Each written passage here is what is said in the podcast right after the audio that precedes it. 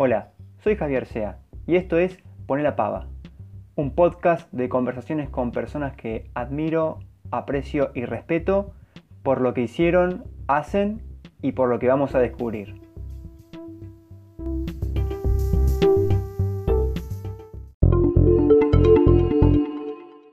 Mate, ¿dulce o amargo? Más dulce que amargo. Con miel endulce yo mucho. Igual que yo.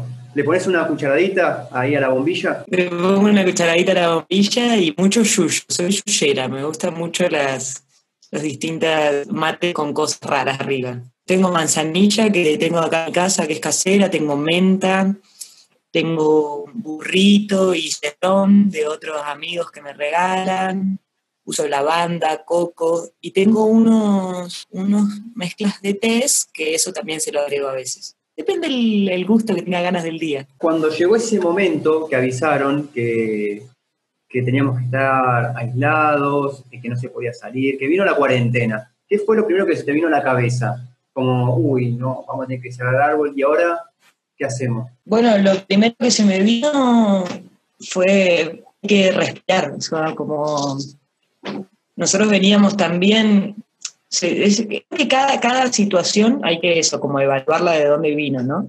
Eh, como de dónde, de, dónde, se para. Nosotros veníamos de una temporada salvaje de verano que venía de no terminar, ¿no? Veníamos re linda racha en el verano.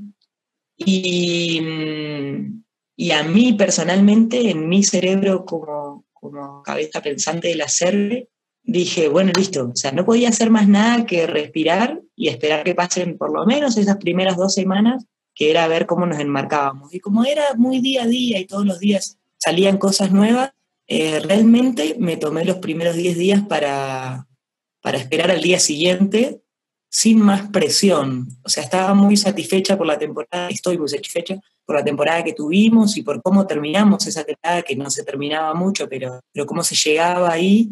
Entonces, creo que estuve, me siento muy tranquila en relación, no sé, a decir cosas muy internas, pero situaciones de la, como teníamos mercadería, de stock, eh, personal, como que estaba todo bastante eh, eh, trabajado. Entonces, nada, dije, listo, respiro, hago un parate, y voy, voy viendo día a día a ver cómo transcurre. No, no me servía de nada tomar otra postura. Yo creo que cuando somos cuando a los emprendedores nos pega estas cosas, eh, entramos en la vorágine, el desespero y la locura. Y es cuanto más perdemos así cuando nos ponemos así, ¿no? ¿Árbol es tu primer emprendimiento o ya habías tenido alguno anteriormente? Había tenido parecidos de la, de la onda de árbol, como cosas que hago con árbol las, las había hecho independientes antes, no sé, había vendido panes caseros con el, con el nombre, pero como que fue mutando, ¿no? Me llamaba antes Paz, o sea, como mi, nombre personal. Tuve un pequeño microemprendimiento cuando era más, más joven, todavía mientras estudiaba. Y después de lleno, ya a los 20, 22 míos más o menos, arranqué con la idea de, de, armar la cervecería y bueno, acá estamos. Así que sí, podría decirse que mi gran primer emprendimiento sí es, es este. Te iba a preguntar con respecto al nombre, ¿de dónde sale Árbol? ¿Se te ocurrió a vos? ¿Te lo sugirieron? No, se me ocurrió a mí en esta búsqueda que más o menos, este, para mí armar árbol más o menos lleva dos años, armar la idea, ¿no? Que era lo que quería, cómo quería. Y en esos dos años una de las tareas fue ponerle nombre. Así que iba mucho a un bar en, en Bariloche, yo entonces seguía ahí, vivía en Bariloche, me mudé, volví a Neuquén para ya ponerlo en marcha el emprendimiento. Iba siempre a la tarde de happy hour en una cervecería y escribía, escribía, escribía, debatía, describía. Y bueno, y surgió el nombre, el nombre es bien franela, tiene que ver con, con los ciclos, con, con, la unidad, con el yin y el yang, con, con, con, los ciclos de la naturaleza, más que nada, con las raíces, con florecer. Un poco yo sentía todo eso cuando armando este proyecto, ¿no? Como esas ganas de que sea ese, eso frondoso, fuerte, enraizado, lleno de vida. Y surgió el nombre ahí, Franela, de árbol. Cuando comenzaste a pensar en este emprendimiento, en este proyecto, eh, ¿lo pensaste vos sola, con otra persona? ¿Cómo lo fuiste craneando esto de el, plan, el famoso, el plan de negocio o el plan de, del emprendimiento? ¿Cómo lo fuiste armando? ¿Vos tenías experiencia previa? Sí, tenía mucho, eh, bueno, lo, poquito que había estudiado en, en la escuela de gastronomía. Como tesis hice, hice la cervecería, lo cual eso, eso me hizo re bien porque ahí haces un plan de negocios de pe a pa, lo cual estuvo muy bueno. Y después más o menos yo cada dos años, desde ese momento hasta hoy, rehago el, el plan de negocios a mano de alguna capacitación o algún curso o alguna presentación de proyecto que tenga que hacer. Y siempre me viene bien porque vamos en transformación. Yo creo que no, no creo, yo te pongo la firma que hoy no es el, no es el, el emprendimiento y o proyecto que yo había planeado hace 10 años atrás. Creo que es mejor, creo que es mil mejor. O sea, creo que tiene muchas más cosas de las que yo no sé van a existir en ese momento, ¿no? Pero bueno, me parece que va ahí en esa, mutación linda y sana que, que, que uno en un, en un, proyecto, en un emprendimiento, de la característica que sea va teniendo. Pero sí, es, es repensarlo. Yo repienso mi proyecto todos los días. ¿Te pasó eso a vos? De que al principio era pensar y pensar y remarla, hasta incluso te llegó a pasar en algún momento de decir, ¿qué estoy haciendo? ¿Lo, lo dejo? Sí, sí. Sí, me pasó mucho.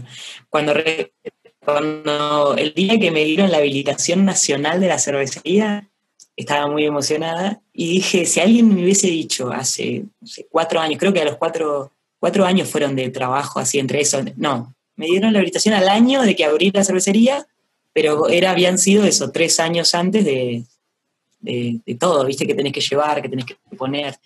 Y de aprender, porque vos vas a plantearte ahí a bromatología o a cualquier entidad desde quizá de, alguna, de algún libro que leíste, o de alguna información que bajaste, o de algo que te podría haber pasado, en este caso, desde, la, desde la escuela de gastronomía, pero desde la ignorancia, desde, hola, ¿qué tengo que hacer? Quiero poner esto y cuáles son los pasos a seguir, ¿no?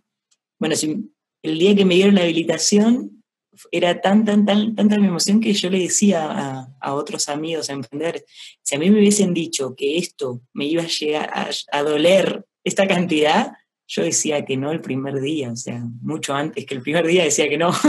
Hoy estoy recontra agradecida y enamorada. Siempre estuve de mi proyecto, pero, pero sí, los primeros años. Y cuando te dicen que los primeros cinco años son de mucho sacrificio, que no vas a ver rentabilidad hasta los primeros siete años, que esto, que lo otro, uno no entiende bien a dónde se está parando, ni por qué te dicen eso, ni cómo es eso, o si a vos te va a suceder de la misma manera. Bueno, hoy después de ocho años te digo que sí. Para mí es, primordial la capacitación, o sea, yo me capacito todo el tiempo en distintas cosas. En birra, en elaboración de birra fueron los primeros, yo creo que los primeros cinco o seis años como que fui de curso en curso, en curso, en curso, en curso, en curso, en curso. Después empieza un, un, proceso bastante grande que es de, lo que sería el, el el lugar físico como la cervecería, ¿no? Y sí tengo mucha buena onda con los colegas que me, que me, buscan y me charlan y, y trato de ayudarlos como a nivel emprendedorismo, creo yo, más que, a nivel birra. Porque creo que si te mandas el proyecto es el todo, ¿no? Yo, ya salí de la estructura o de la idea de, que mi emprendimiento es cerveza. Entonces mi cerebro eh, abarca más abaraja más, más cuestiones.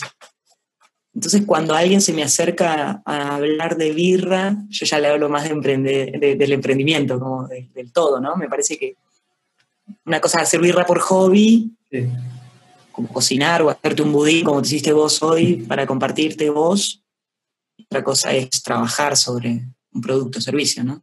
Sí, tal cual. Che, y, te preguntan eh, consejos, Sí, me preguntan mucho. Yo sé que soy un poco seria, porque cada vez que alguien llega me dice como que les cuesta llegar y, uy, tenía miedo de hablarte, pero, pero a mí me encanta, o sea, a mí algo que me apasiona después de esos 10 años de trabajo es, es eso, la globalidad del emprendimiento, el emprendedorismo me fascina. Entonces yo siempre muy contenta contesto, pero debo admitir que sí, que algunos me preguntan, no tantos, capaz hay muchos tengo cara de seria en la mayoría de las, de, las veces, entonces se les da a veces medio miedo de preguntar.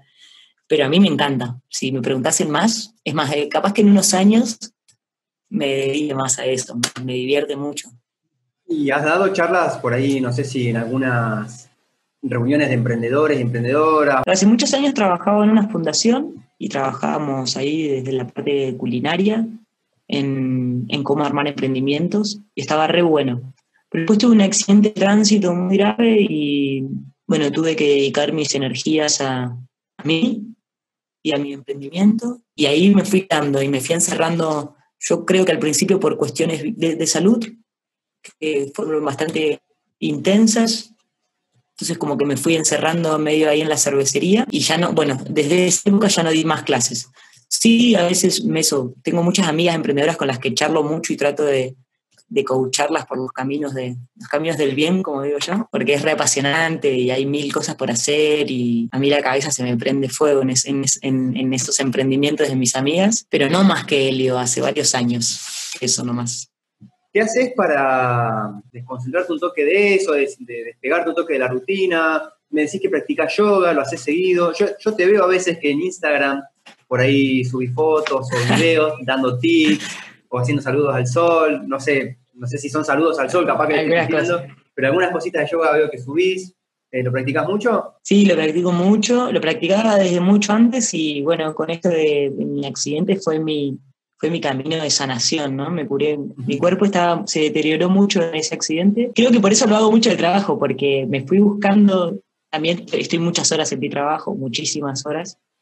Entonces me fui llevando como esa, esas herramientas de, desde la práctica a cotidianidad. Por eso me ves siempre arriba de barriles haciendo cosas en la cervecería. Retomando un poquito con, con la cervecería, con Árbol. ¿Cuál es la, la esencia o, qué, cuál es el espíritu que tiene la cerve? ¿Cómo, cómo se maneja puertas para adentro? Somos bastante eh, transparentes, puertas para adentro y puertas para afuera. Puertas para adentro quizás somos un poco más serios en, en, en todo, porque hay que estar atento y yo exijo bastante esa atención para que las cosas salgan bien. Quizá eso es lo que cambia por ahí puertas para adentro, que yo soy más rigurosa aún y más seria. Pero después somos varios, trabajamos todos juntos, tenemos todos la misma, cada uno tiene su responsabilidad y, su grado, pero todas las tareas son importantes y todos sabemos cuán importante es nuestra tarea para ese trabajo, ¿no? Y confiamos en este trabajo en equipo yo soy la cara visible y la cara maldita cuando eso no sucede, de tener que marcarlo. En general, eh, bueno, vos has visto un jardín en gran movimiento y, y en general es eso, es un, es un, trabajo en equipo, recontra en equipo, recontra en equipo, valorando y valorizando cada uno de, de, nosotros en, en, su mejor desarrollo. O sea, yo busco, eso sí lo busco, que cada uno se sienta bien en dónde está y en cómo está. Y si eso sucede, todo el resto va, va a suceder. Eh, así que puertas para adentro, por ahí somos más atareados, ¿viste? De tener como muchas tareas pendientes y trabajar en eso, por ende más serios, pero somos muy similares a lo que se nos ve puertas para afuera. Y yo creo que eso es, de los que conocen la CERVE, una de las cosas más lindas.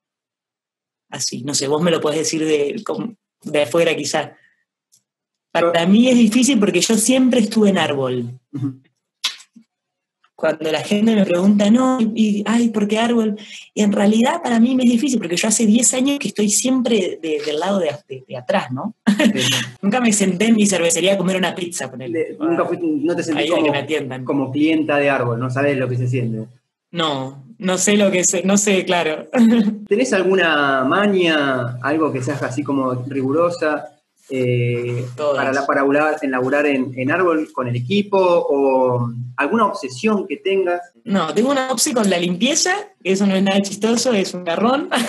y algo que me hace a mí mucha, mucha gracia en la cervecería, pero no podría decirte una cosa, es que todo el que llega, amigo mío o, o vínculo mío, conocido mío, va a la cervecería, ya sabe, a trabajar. Es como... De una. Hola, ¿qué hago? Y eso es buenísimo, ¿no? Siempre hay algo por hacer, me encanta, me divierte un montón. Ah, y ahí yo marco rápido cómo hacerlo, porque en eso sí soy magnética, como que aprendí en todos estos años que se hace así y esta es la forma. Te lo muestro, te muestro la forma, y si vos me decías, ¿la puedo mejorar? Lo escuchamos y lo debatimos. Pero en eso sí puede ser que, que haya mañas también, como, bueno, entonces ya se hace así. Y eso es, el que llega siempre tiene algo para hacer, eso, eso puede ser divertido y, y, que siempre sucede ahí en la cervecería. La gente que va, eh, siempre la gente del barrio, de la zona, eh, te visita gente de toda la ciudad o, te ha llegado gente que, viene de otros lugares, no sé, de la provincia y que te diga, mira, vine a Neuquén y me recomendaron esta cervecería. ¿Te llegan esos comentarios? Sí, por suerte me llegan, por suerte me llegan. Muy, muy, muy contenta, muy satisfecha y, sí, hoy siempre Árbol fue el boca en boca, siempre, siempre, siempre, siempre, siempre.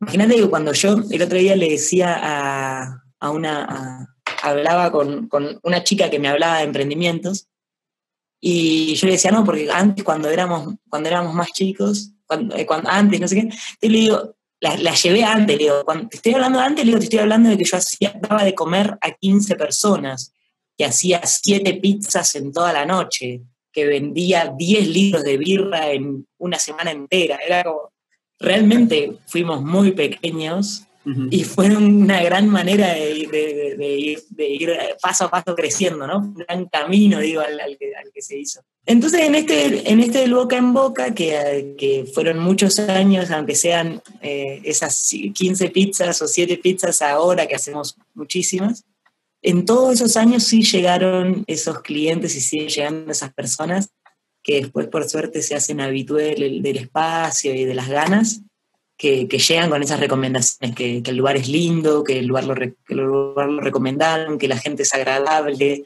que el producto es bueno.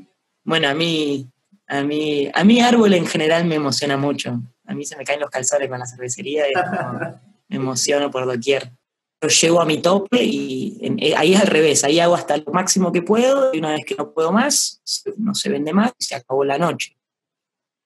Porque al otro día hay que hacer otra noche. Muchas veces me preguntan eso, ¿por qué tenés ese sistema como, como una crítica a mi sistema, no? Bueno, primero que fue el que fui aprendiendo y el que fui poniendo a prueba todos estos años y el que hoy me funciona. Y segundo, es lo que me da el piso. Con esto te digo que en el medio tuve este accidente que tuve que aprender a hacer todo de nuevo ahí mucho más, era como, bueno, llegué a hacer esta cantidad, no puedo más, mañana puedo otro tanto. Y así fueron los días y así lo fui organizando.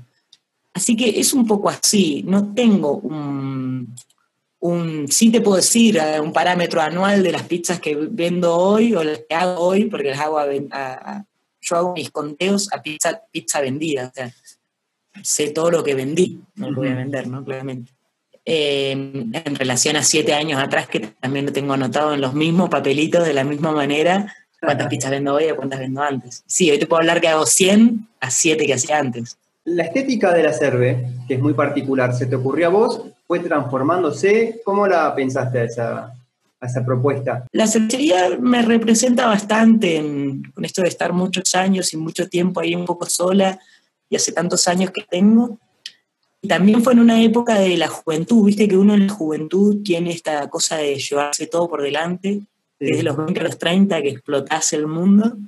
En ese momento me agarró a mí ahí, entonces como que tiene mucho de mí, mucha esa impronta, muchos esos colores, mucha esa adrenalina, eh, esa velocidad, ¿no? Yo Árbol la veo, si bien es, es, quieta y para mí es una explosión de adrenalina, o sea, es velocidad, Árbol va como así, como entonces, un poco esa es la estética que, yo siento y veo hoy en la cervecería.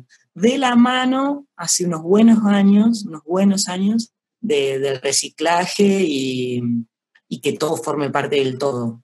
Por ejemplo, hay, una, hay, un, hay un, un poste que tengo que es toda la batería de cocina rota, que se, me se rompe mucho, más cuando tenés poca plata y compras cosas pedorras enseguida tenés que volver a invertir. Sí, sí.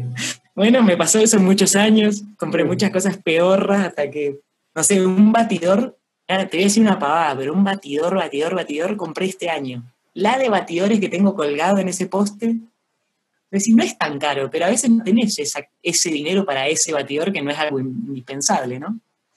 Bueno, en fin, están todos los batidores, todas las cositas que se iban rompiendo del acero o poniendo de batería chota esta que te digo. Está todo colgado en ese poste de, que es de batería de cocina. Y mi viejo, que me ayuda mucho a hacer el mantenimiento, odia mi estética. Y me dice, ¿por qué? Mira, esto lleno de porquería. Le digo, papá, esto es historia.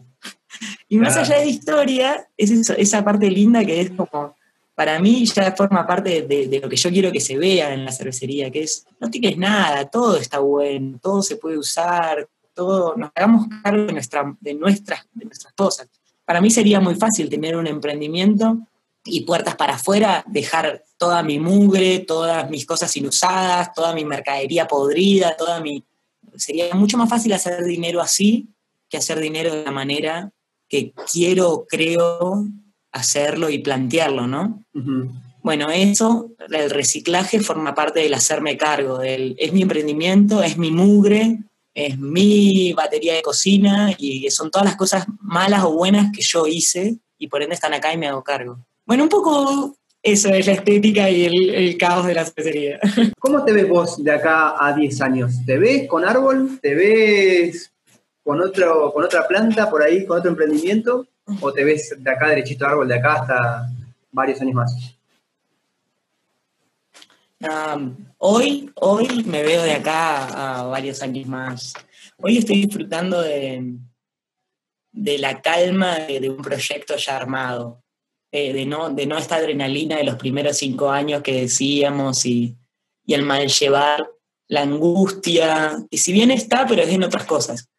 Em, estoy feliz y segura del proyecto que tengo, sé a dónde voy, sé cómo voy. Quizá más adelante surja. Hoy no tengo otro proyecto más que seguir eh, prolijando y, y, haciendo crecer, no en cantidad, no busco, no busco un emprendimiento más grande, sino busco un emprendimiento más prolijo, con menos aristas y más constante, para que a mí también me dé esa constancia y esa tranquilidad. Porque si bien no es la adrenalina de los primeros cinco años, de la cual tampoco quisiese volver, como te decía recién, eh, es, el, es el caos y la vorágine de, de tener que trabajar mucho todos los días, ¿no? Capaz que algún día tenga que trabajar un poco menos y tenga un emprendimiento armado. Tengo una, tengo una forma de vida y una ideología o unos valores que no me van a llevar a tener demasiado dinero acumulado en, mi poder para mí sola, pero sí me va a llevar a tener un emprendimiento comunitario y, en equipo recontra constante para, para todos y todos en ese lugar, todos los que participemos en ese espacio. Así que a eso voy. Me veo por lo menos unos cinco años más. Eh, tengo, tengo planeado los 10 años y cuando tenga, tengo, tengo un par de créditos que pagar también. Entonces tengo, digamos, cuando tenga tantos años voy a terminar de, de pagar los créditos y la cervecería voy a estar un poco más liberada de tal cosa. En estos ocho años que llevas con Árbol, ¿te ha pasado de tomar una mala decisión o que le pifiaste en alguna por no haberlo pensado bien y por actuar medio de ansiosa? Sí. Sí, sí, sí. Y me ha pasado de por esas cosas, obviamente, darme la cabeza contra la pared, llorar mucho y pagar los, los platos rotos yo sola, obvio. Y me va a seguir pasando. Yo espero que no, pero sí, más que nada cuando la responsabilidad de, de todo recae sobre sobre un solo cerebro, ¿no? Cuando, cuando tenés que pensarlo y ejecutarlo desde un solo cerebro. Con esto no, no, me pongo ni en víctima ni en, ni en drama, solamente en, realidad, sí, me ha pasado y seguramente me vaya a pasar. Yo intento de que no y, trato de ser puntual y escribir y, eso, capacitarme cada vez más para que no me suceda, pero sí, me imagino que me ha pasado y me imagino que me pasará de nuevo para vos, ¿los fracasos son positivos? Sí, bien. Justo te iba a decir eso, como enhorabuena a los fracasos. A mí cada, cada llanto, yo soy re maricona, lloro un montón en, mi, intimidad cuando me pasan estas cosas. Es como mi gran desahogo es, es el llanto. Y sí, el, estar ahí sintiéndote mal, escribiendo la situación, abarajando las posibilidades, me hace tomar conductas y prácticas para que no me vuelva a suceder. Por ende, siempre los fracasos son, son positivos, siempre. Yo creo que en la cervecería, vos me preguntabas si era mi primer emprendimiento y me imagino que, que, podía ser en relación a cuántos fracasos antes había tenido, quizá, ¿no? Bueno, en Árbol yo creo que fracaso casi todos los días, o sea, una idea que no funciona también es un fracaso, una idea que no puedo hacerla llevar a donde yo quiero que vaya también es un fracaso, un, feedback que no tengo del público en algo que yo manifiesto o de mi grupo de trabajo, que son donde más fracasos tengo, es en, mi grupo de trabajo. Como coordinadora, como, como cabeza pensante o líder de, de este grupo, me pego la cabeza contra la pared casi todos los días, te diría yo.